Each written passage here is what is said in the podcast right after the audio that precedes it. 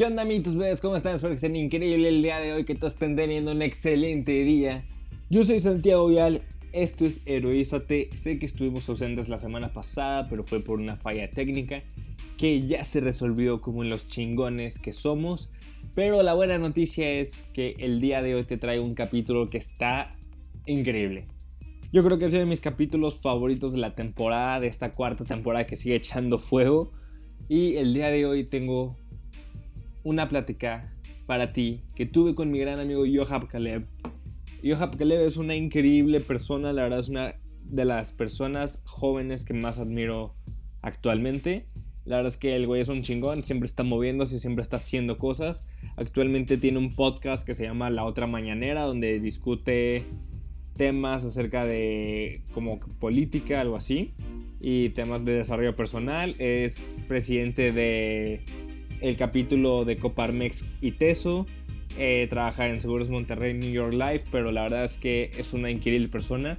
Su historia, como nos las contó en este capítulo, es una historia increíble, donde hablamos de cómo la trascendencia realmente requiere valentía. Este fue el tema que más me gustó. Esto fue una gran plática de la cual he aprendido bastante y me hizo replantearme muchas cosas acerca de mi vida. Entonces te la dejo a ti, aquí, para que la escuches y la disfrutes tanto como lo hice yo. Porque la verdad es que Johab Kalev es una gran persona, es un héroe y la verdad este capítulo está increíble. Te veo al final de este episodio para recordarte algunas cosillas y dices parroquiales y espero que disfrutes esa gran charla tanto como lo hice yo. Disfrútalo. Bye.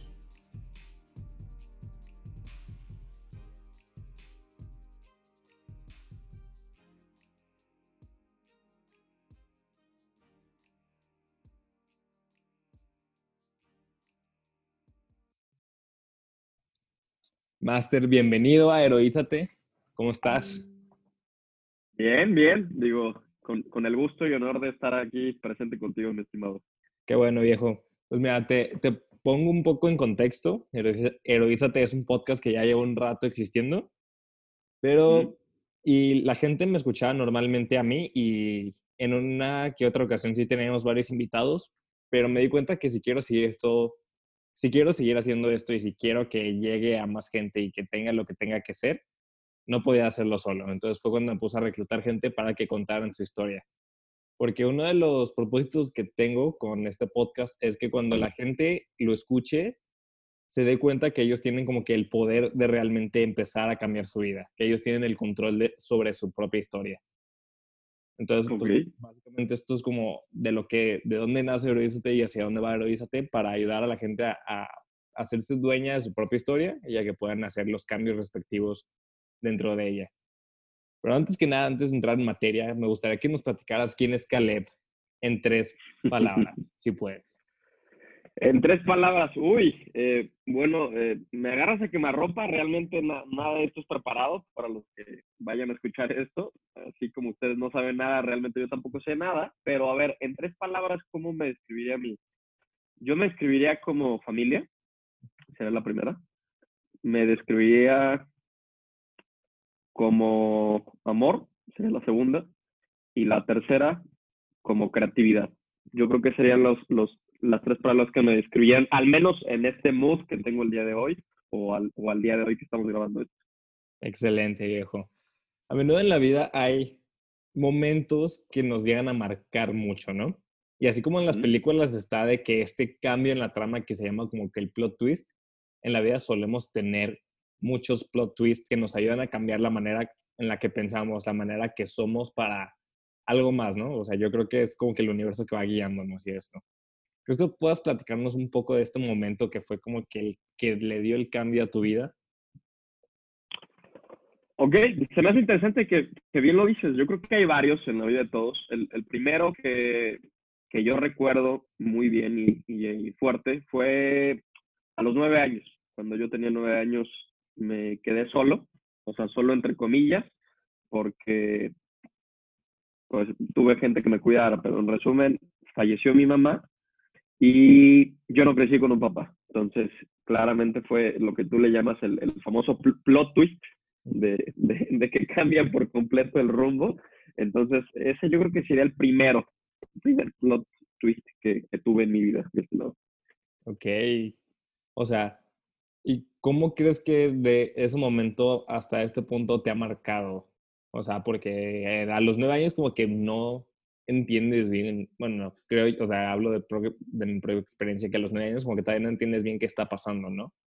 O sea, ¿qué, qué, qué pasaba en tu cabeza? ¿Cómo, ¿Cómo era tu vida en esos momentos? ¿Cómo tomaste esto? Sí, eh, justamente a los nueve años, pues eh, estaba jugando Legos, veía, no sé, jugar con la pelota todavía. No, no tenía una apertura o, tal vez una madurez, que digo, no soy el más nuevo del mundo, pero al menos ya, ya la he trabajado, como para saber realmente qué estaba pasando. Entonces, el, qué pasó en ese momento de mi vida o, cómo fue marcando la trayectoria de, de, la misma, fue interesante porque la, la primera palabra con la que me escribí hace rato, que fue familia, lo digo porque desarrollé una habilidad, creo yo, de, de hacer un, un, gran círculo, una gran familia, precisamente al, al crecer prácticamente sin, sin nadie, eh, hizo que yo tuviera que adoptar, o la, la, carencia, no tenía abuelos por parte de mi papá, solamente crecí con mis abuelos y mis tíos por parte de mi mamá, de mi mamá, eh, hizo que desarrollara esta habilidad que te comento para entender que uno nunca está solo, o sea, toda su vida, eh, entonces mis amigos de en ese entonces, la primaria, claramente se volvieron mi familia, mis maestros, mis vecinos. Entonces ese fue el punto número uno, nunca estás solo, independientemente creas en Dios o no, yo siempre creo que hay que trabajar la, la parte espiritual y hay algo que también nunca nos va a dejar solos ahí, llámale ángel, nuestros abuelos que han fallecido, lo que tú quieras, pero eso fue lo, lo primero que entendí en ese momento, que por más de que yo me sentía solo, nunca lo iba a estar. Medio irónico, por supuesto. No, completamente. Porque también, o sea, muchas veces damos por sentado el hecho de que estamos solos, cuando realmente, o sea, nunca damos, le damos el peso a la gente que está ahí a nuestro alrededor. Y creo que es como que muy importante. Porque, o sea, todo lo que nos rodea es parte de nuestra historia, es parte de quiénes somos y cómo afrontamos el mundo. Es correcto. Yo creo que eh, justamente es eh, es, es, clave eso que dices, cómo afrontamos el mundo, porque yo considero de, de manera firme que, que hay historias peores, o sea, siempre va a haber historias peores que la, un, que, que la de uno, no significa que sean más difíciles o no sean más difíciles, porque al final de cuentas depende de cómo tú la afrontes, como bien decías, cómo tú le hagas frente a estas, eh, vamos a llamarle tropiezos, y ya será cuestión de que entiendas si son caídas o son tropiezos. Una caída, por supuesto que es mucho más fuerte que un tropiezo, y, y en, el, en el tropiezo pues es un tambaleo. Entonces, si tú afrontas de una manera positiva, ojo, ahorita voy, voy al tema de, positivo, eh, por supuesto que puede ser una herramienta para, para ir más rápido, para crecer más, etc. Eh, el problema con ese inter del tropiezo la caída y con lo que regresaba, por ejemplo, el tema de la familia o el, o el tema del amor, es que yo nunca, o sea, mucha gente me ha dicho, oye, es que tú y, tu historia, o sea, vamos en el inicio, digo, no he contado realmente mucho, pero siempre lo he hecho acompañado, o sea, el tema del amor y la familia se me ha hecho básico porque aunque mucha gente se sienta sola o crea que realmente no tiene a nadie, yo estuve picando piedra mucho tiempo de mi vida y no lo hubiera hecho si no hubiera tenido alguien más. En este caso, mis amigos, mis vecinos, gente que, que fui conociendo a través de, del tiempo y que precisamente esas caídas o esos tropiezos los afrontaba siempre en equipo. Y eso me fue muy interesante porque yo lo hago con la, como la, analogía de la bici y las, las rueditas. Al principio en esa edad o, en, en, edad, en épocas vulnerables de todo el mundo, eh, traemos una bici. El detalle aquí es que las rueditas, que sirven muchísimo cuando estamos iniciando a andar en bici solos, ellos, ellos funcionan de esa manera, de una seguridad que, que si bien no van a estar toda la vida, la gente no es, desafortunadamente no es eterna, más que nuestros corazones. Eh, hay un momento en el que ellos mismos te ayudan a despegar para quitarle estas rueditas que, que te comento y, y, ya uno empezar a andar. Y en ese momento que ya uno sepa andar en, bien en bicicleta, pues yo creo que ya tiene la habilidad de ahora servir como rueditas para otra persona. Entonces se vuelve un círculo eh, de efecto dominó, en donde una ficha le pega a la otra y así sucesivamente. Me encanta, me encanta. Este, ¿y cómo crees, o sea, fuera de que ahorita ya consideras mucho que creciste acompañado, que hay amor en tu vida, ¿cómo crees que ese suceso tan temprano marcó la forma en la que eres la persona que eres hoy?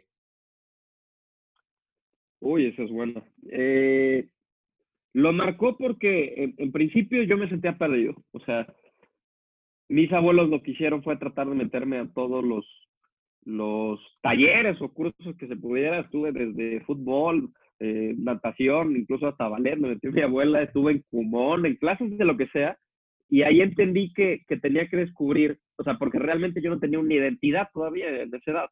Entonces, yo me enfocaba en, en saber quién era, cuando en verdad en ese momento lo único que necesitaba es saber quién no era o qué era lo que no quería, para que con el paso del tiempo lo fuera trabajando. Entonces, eso marcó un punto importante porque tener una identidad falsa, momentánea, de que yo veía a James Bond y ahí senté que estaba mi papá porque crecí sin uno, yo veía a papás de mis amigos y yo sentía que ahí estaba mi papá porque crecí sin uno, igual con mi mamá. Entonces, eh, muchas veces lo que creo que, que yo hice y que tal vez hacemos es eh, forjar falsas identidades. Creo que somos un caldo, mix de muchas personas y de muchas enseñanzas, pero a final de cuentas ya cuando entiendes quién eres tú mismo y por supuesto adoptas todas estas características positivas de alguien más, ya te encuentras a ti mismo. Entonces ese fue el punto número uno importante, saber quién era y hasta dónde más o menos iba.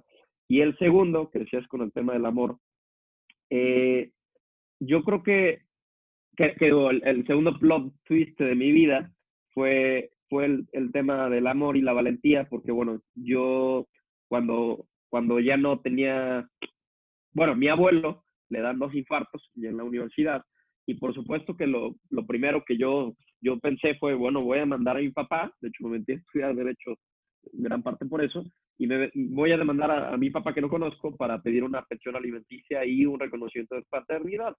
Y cuando, para no hacer largo esto, cuando me llevo la sorpresa, pues resulta que, que mis abuelos me, ven, me habían confesado que el, el, que ellos me habían dicho que era mi papá no era mi papá, que era otra persona.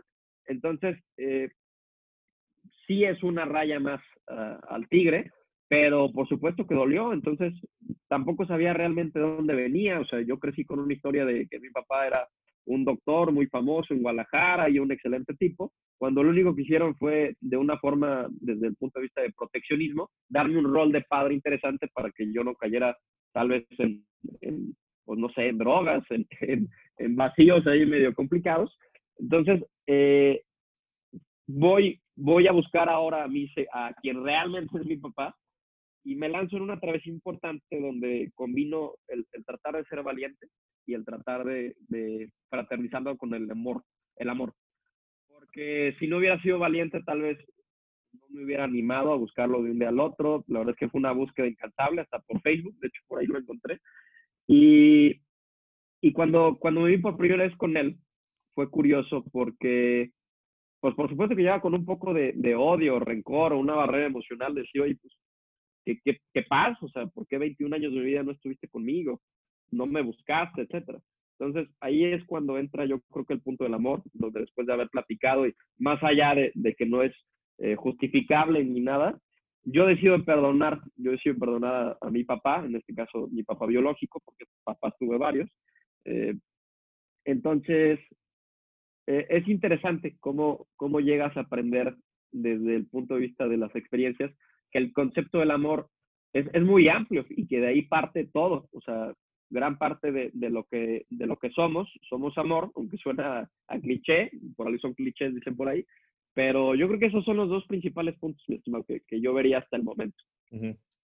Ok, este, estás, primero que nada, muchas gracias por compartirnos, güey. Creo que requiere mucha fuerza y mucha valentía compartir algo así, güey. La neta, que qué bárbaro y qué chingón, güey. Este, no sé, o sea, tengo muchas como que cositas como que quiero agarrar.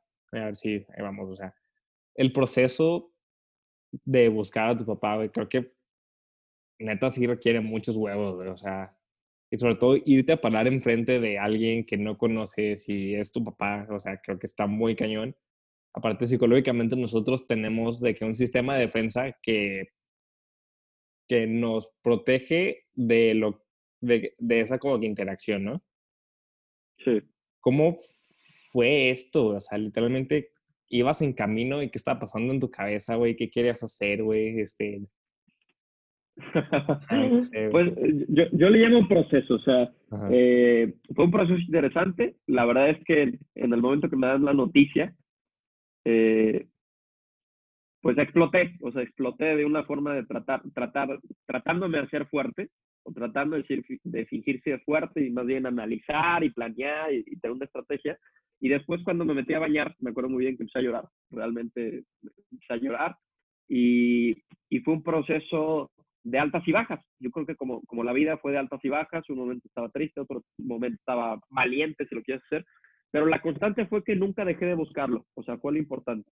Nunca dejé de, de buscarlo y en el proceso de la búsqueda, eh, pues, pues fue un sentido de, de, de, una, de un mix curioso de emociones, desde felicidad o emoción de saber que por fin lo voy a encontrar, hasta el mismo miedo, hasta la misma frustración, hasta la misma tristeza de saber que la historia pudo haber sido muy diferente en muchos sentidos, porque digo, son dos plot twists eh, interesantes, pero no son los únicos. Y, y, ya en el momento que ya iba a conocerlo, lo conocí en los mariscos de Guadalajara, eh, iba, iba tal vez en mi posición de macho o en mi posición de campeón y en una posición de, de, de, tratar de crear esta barrera emocional que yo decía, no tanto aprender, de perdonar ni nada, también somos humanos. Entonces, no, no iba con una apertura muy, muy grande, pero ya en el momento, ya estamos en la plática, la verdad es que eh, pues me ganó el sentimiento. Yo creo que como seres humanos, tengamos 5 años o 50, 60, muchas veces nos va a ganar el sentimiento y, por supuesto que, que lloré ahí un rato.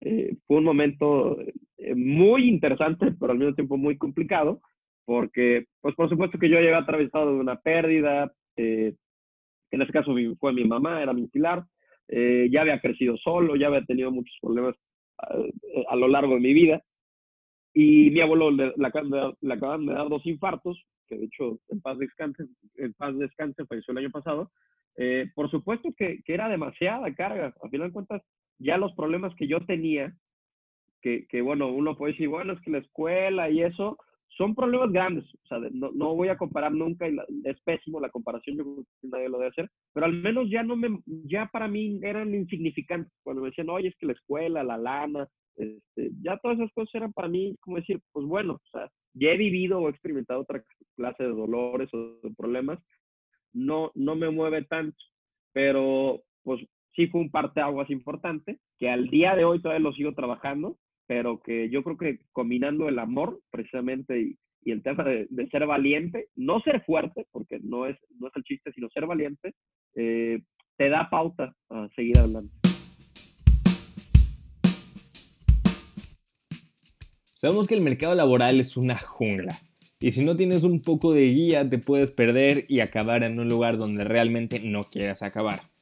Pero justo para eso está que es una incubadora de talento que busca ayudar a estudiantes universitarios y recién egresados a encontrar el rumbo de su vida profesional, a capacitarlos en las diferentes habilidades del futuro y ayudarles por medio de coaching de carrera a que tengan un currículum de campeón, un perfil de LinkedIn de rockstar y a que realmente te conozcas como persona y lo que puedes aportar a una empresa. Si quieres más información, te dejo las redes sociales en la descripción de este programa y no te olvides seguirlos en sus redes sociales que los puedes encontrar como arroba firememx. Y si les dices que vienes de Heroízate Podcast, puedes acceder a una asesoría de CV completamente gratuita. Seguimos con el episodio.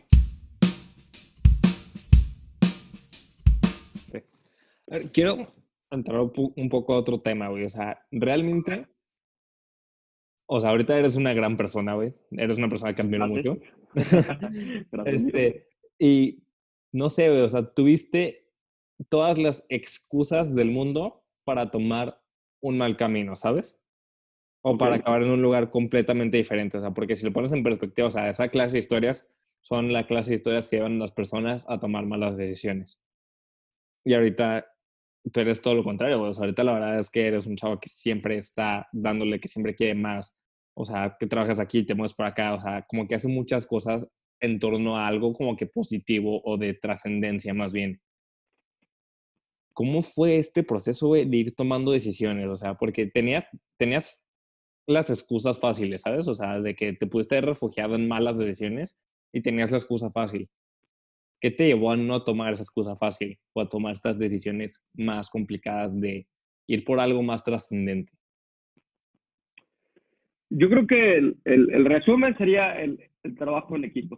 Sería lo, lo que hizo que, porque como bien comentas, hubiera sido más sencillo. La verdad es que había caminos más fáciles. La verdad es que también eh, mi mamá no, no tenía la, la, economía suficiente como para, para darme lo que ella tal vez hubiera querido, que en este caso me dio todo lo que se pudo, por supuesto. Y curioso, lo único que me dejó, o que ella siempre me decía que me iba a dejar, porque pues, no, no había lana realmente, fue la educación. En este caso, eh, yo estuve desde preca, antes de, de, kinder, en el Tomás Jefferson, una escuela muy buena en, Morena, también tengo entendido que hay una aquí en, en, Guadalajara, entonces era una escuela cara y mi mamá pues no, no estaba en condiciones económicas de pagar esa clase de cosas. Y desde ahí fue el primer ejemplo de, de cómo iba más o menos a tener una guía, una dirección en mi vida, porque ella siempre decía que era mi herencia, básicamente, la educación que ella pudiera darme, o sea, de su parte, y la educación por parte de, en este caso, el sistema educativo, si lo ponemos con ese nombre. Entonces, fue el primer ejemplo y, pues como te comentaba, la, economía no era buena, tenía que incluso eh, los uniformes que eran de marca, yo tenía que mandarlos maquilar por fuera, eh, los útiles, pues había que, que, comprar reusados, las mochilas, que era la moda cambiar tu mochila cada año escolar. Eh, no se podía. Entonces, eh, viví una constante de carencias materiales, pero tuve la, la, bendición de, tener una constancia de abundancia, vamos a llamarla de corazón y de valores. Entonces, yo creo que lo, resumiría con el trabajo en equipo. ¿Por qué? Porque si no hubiera tenido buenas guías, que en este caso fueron mis abuelos, mis tíos, mi mamá, por supuesto, y al mismo tiempo el entorno que me rodeaba, tal vez hubiera sido muy diferente la, la, el trailer de esta película. Hubiera, tal vez ni siquiera estamos platicando aquí. Entonces, no lo, mm, si bien depende de uno, por supuesto, yo, yo, yo lo paso siempre en un equipo. No, no digo la familia porque realmente también tuve que influir yo en ese tema, pero cuando yo menciono un trabajo en equipo hablo de que con base a lo poco o mucho que yo sepa y haya vivido, junto con amigos, por ejemplo, en este caso tú, eh, vecinos, profesores, eh, novias, exnovias, lo que tú quieras, haces un trabajo en equipo y un mix interesante para saber más o menos una guía correcta. Entonces, eh, siempre que la gente me dice, es que ¿cómo le haces tú? Es que como mucha gente me ha dicho, oye, qué chingón. O sea, ese reconocimiento de esas frases, yo siempre digo, es que no es que yo sea chingón, es que somos chingones. O sea, así como me puedes decir a mí, que me halaga muchísimo, por supuesto, yo puedo decir el día de hoy, oye, ¿sabes qué? pues Santiago para mí es, parte de este equipo. ¿Por qué? Porque esto que está haciendo con el podcast de Oíchate, a mí se me hace una barbaridad, una tremenda joya. Entonces, eso me motiva y eso me da una dirección de que si hay gente o hay locos como yo y como tú, va a haber muchos allá afuera. Entonces, nos da una guía, una dirección de soñadores, si lo quieres ver así, o de posibles héroes, valga la redundancia con el heroízate, pero, pero hace, e, eso es un impulso ya cuando te quitan las roditas de este equipo de hace años, te da un impulso, es la gasolina constante a, tomar mejores decisiones. Gente como tú, gente que está allá afuera, mi propia novia, mi propia familia, de saber que habemos personas que todavía tenemos eh, pues una, una dirección un poco más clara y que entre todos apoyamos, hacemos equipo.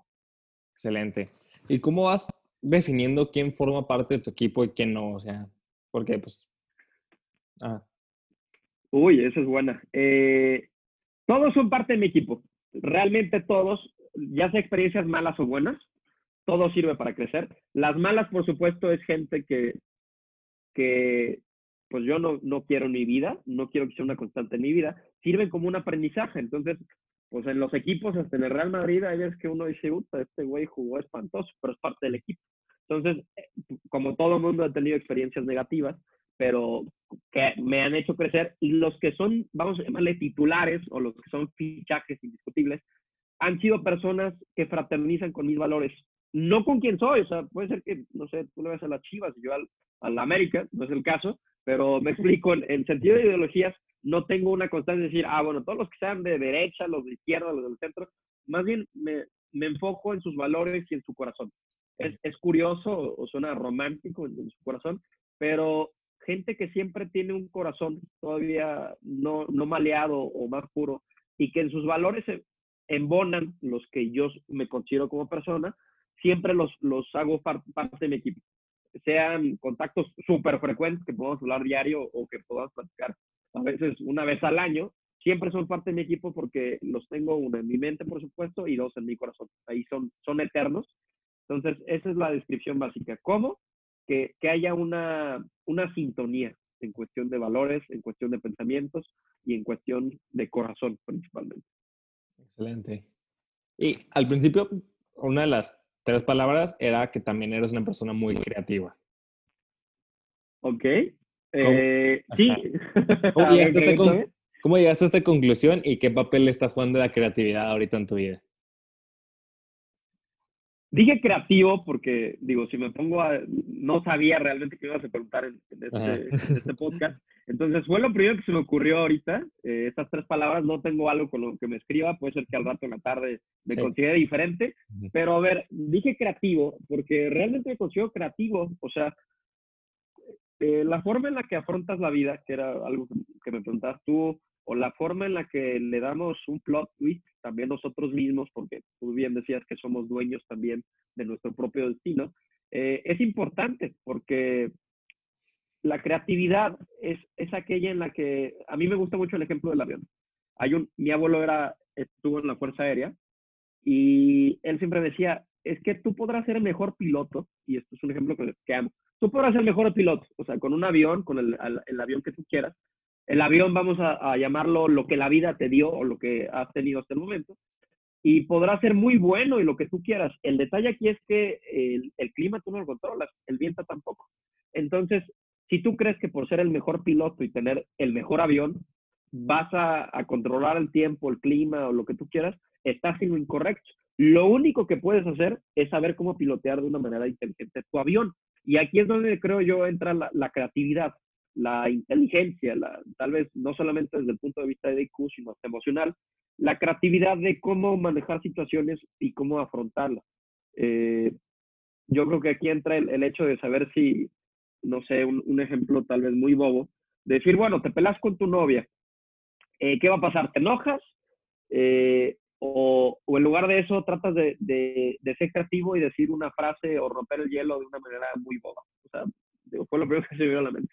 Entonces trato de ser siempre en lugar de, de que de que sea la clásica respuesta, la clásica reacción, tratar de ser un poco más creativo en mi vida en general, desde cómo responder hasta cómo actuar, cómo vean las cosas y creo que no sé si es la palabra correcta creativa, repito, pero al menos me agrada bastante porque es una forma interesante o inteligente de saber cómo moverte, cómo llegarle, cómo no llegarle y cómo afrontar, cómo brincar o cómo eh, pasar por debajo de alguna situación. Sí, completamente. Este, ahorita ya vamos a ir como que aterrizando un poco y cerrar un poco más. Y acá tengo una, tengo una ruleta mágica de preguntas que son preguntas medio deeps ah, y medio filosóficas. Entonces, ya está girando.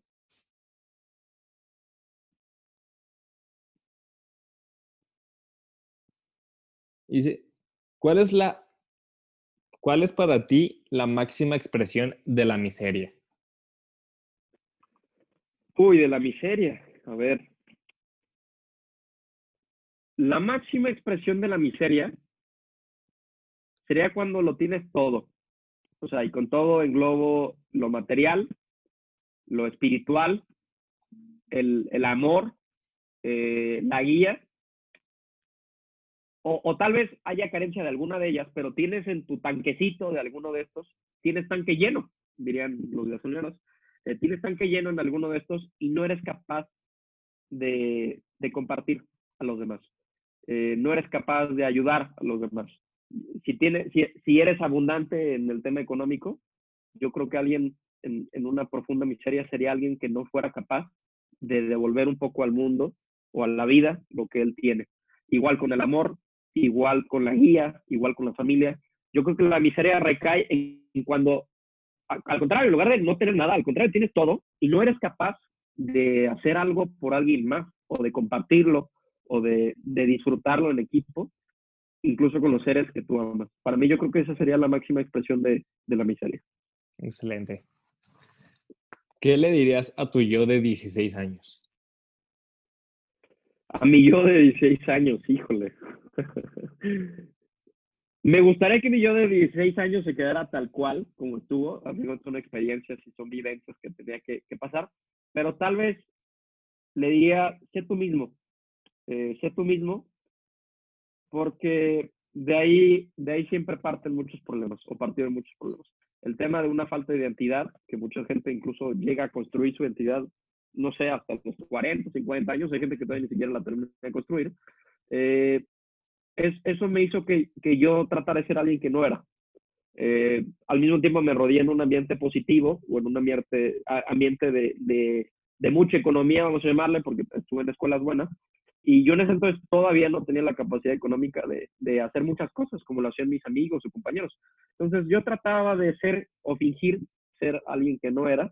Entonces lo único que yo le diría sería ser tú mismo, sigue siempre tus valores, tu camino y mejor mejor sea una guía para los demás que, que, ellos sean una guía para ti desde el punto de vista negativo. Porque sí me dejé llevar muchas veces por, por personas que, que, no aportaron mucho en mi vida, más que aprendizaje, por supuesto. Pero yo creo que mi chamba ahí hubiera, hubiera sido interesante, que yo más bien hubiera, podido servir como, como un hombro o una mano para ayudar, contando mi historia, porque realmente esto no, no tiene mucho que me abro mucho a la gente, contando quién soy o qué ha pasado de manera muy breve.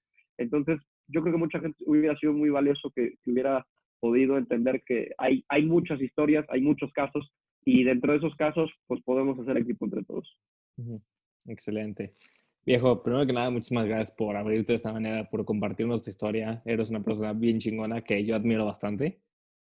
Y la última pregunta que tengo para ti.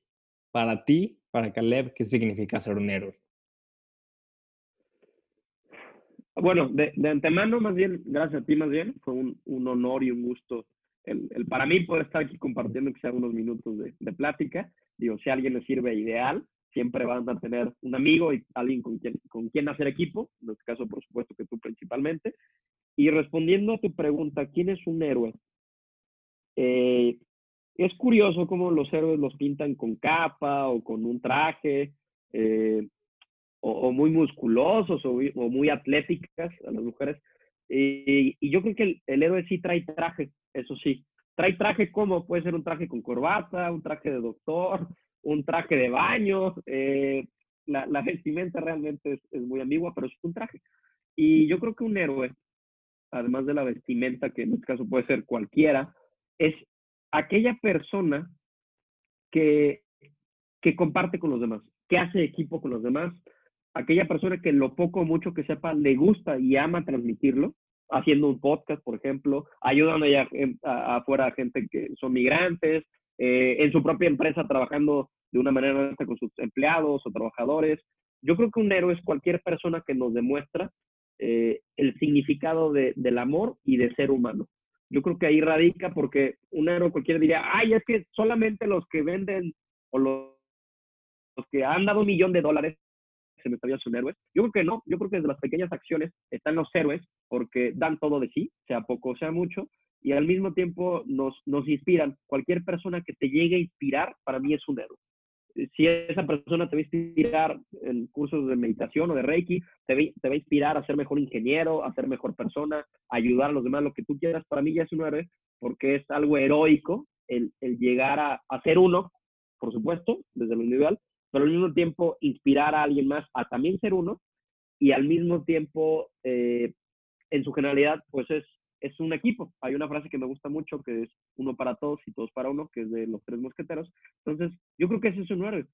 Aquella persona que, en resumen, tiene amor, comparte amor, eh, comparte lo que tiene, ya sea mucho o poco, y al mismo tiempo inspira a los demás a que ellos repliquen el mismo modelo y que se cree este efecto dominó que hablamos hace rato.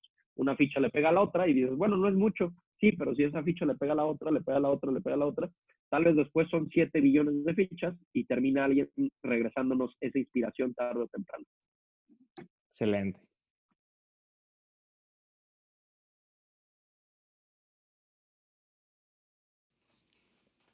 Y hasta aquí, mis niños, el día de hoy tengo para ti. Espero que te haya gustado esta plática tanto como lo hice yo. Espero que tengas nuevas preguntas para afrontarte a la vida. recuerda que trascender es cuestión de valentía. De no irte por la decisión fácil de ir siempre en equipo con los demás. Y eso es algo que te va a llevar a, algo que te va a llevar hacia una vida más trascendente. Este fue el capítulo de esta semana, espero que te haya gustado tanto como yo. Recuerda seguirnos en nuestras redes sociales, arroba Santiago 5, arroba heroizate.podcast. No te olvides de seguir a FireMe como arroba FireMeMX y sobre todo al grandísimo, al Master Yohab Caleb como arroba Yohab Caleb. Y-O-H-A-V K-A-L-E-V. Igual está en la descripción del programa por si quieres ir a darle follow en Instagram. Eh, eso sería todo lo que tengo para esta semana. Nos vemos de siguiente con otro gran capítulo que va a estar on fire. Y pronto vamos a tener nuevos invitados. Y si tú quieres ser uno de estos grandes invitados, por favor, mándame un mensaje a heroizate.podcast donde te voy a dejar la convocatoria para que me llenes unas preguntitas. Nos pongamos en contacto y luego agendemos para que salgas en este grandísimo, mi podcast, tu podcast. Yo soy Santiago Vial, esto fue Heroízate y te deseo que tengas una gran semana. Bye.